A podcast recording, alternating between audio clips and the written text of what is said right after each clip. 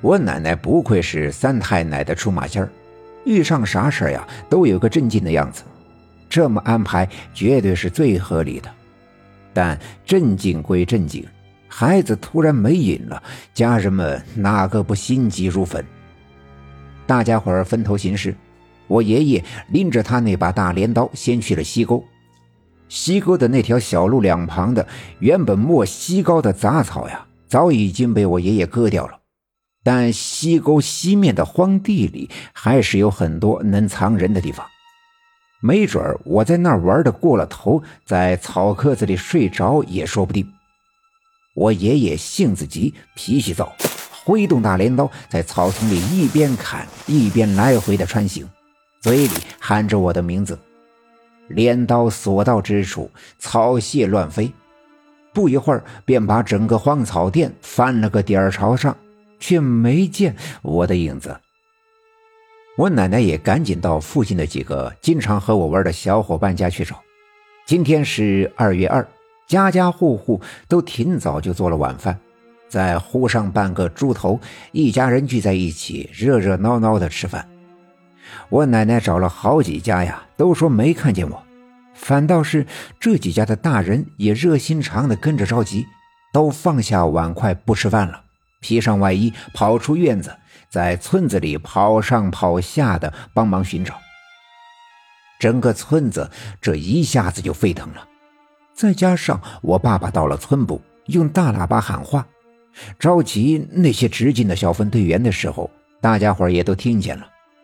一来，我们家不论我奶奶还是我爸爸，都帮过村子里很多人的忙，这大家伙心里都记着。听说我们家出了事儿，人们纷纷的跑出来帮忙。人们前山后坡、南梁北岭的找，天色如约暗了下来。空气中的水分被黑暗带来的寒冷凝结成白色的雾气。刘家镇里亮起了无数条手电筒的光柱，这些光柱在刘家镇的小路上、树林里、田地边挥舞着，时而相互交错、纠缠交织，时而各奔东西，不相往来。刘家镇在这寒冷的冬夜，热闹的好似一锅腊八粥。翻滚着，沸腾着。人们翻遍了刘家镇的每一个角落，找遍了每一户人家，喊破了喉咙，跑断了腿，也没发现我的踪影。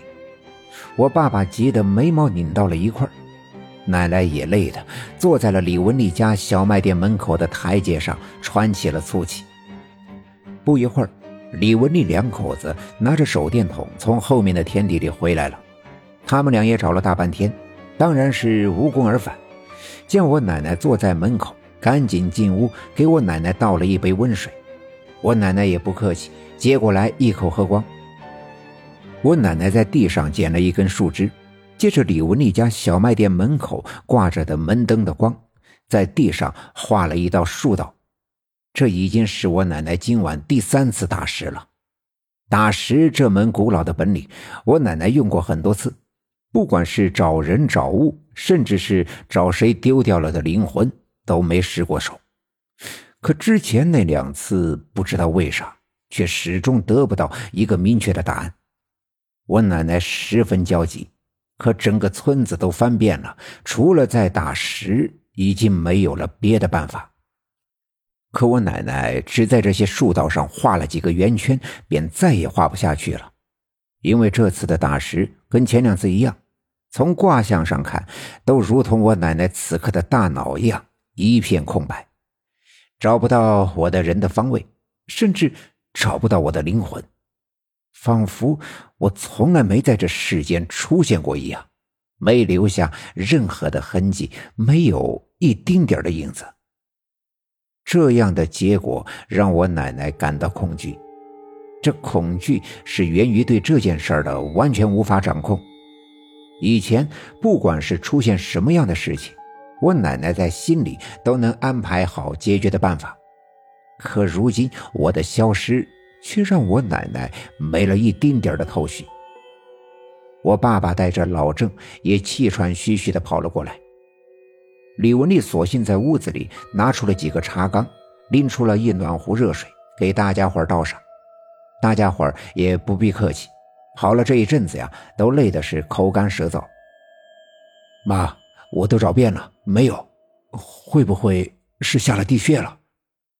我爸爸说道。一旁的老郑也说道：“对呀，都找遍了，再没有的话，那就只能下地洞找找了。咱们村里出现的这几个地洞啊，都下去翻一翻。”我奶奶点了点头，除了这样也没有别的办法。老郑见我奶奶点头同意，便转身往家跑，去拿他那套下井用的家伙。大家伙儿正在门口商量。里屋传来了一阵女人的干呕声，门一开，李文学从里屋走出来，急急忙忙的在外屋拿起水瓢，在角落的水缸里舀了一点水，急急忙忙的回屋去。不用问，干呕的是白小军李文学舀水是给白小军漱口。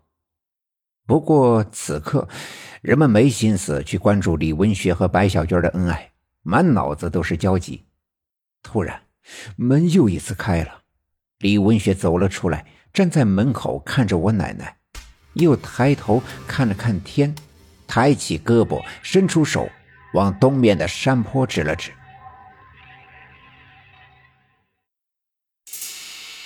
本集已经播讲完毕，感谢您的收听。欲知后事如何，且听下回分解。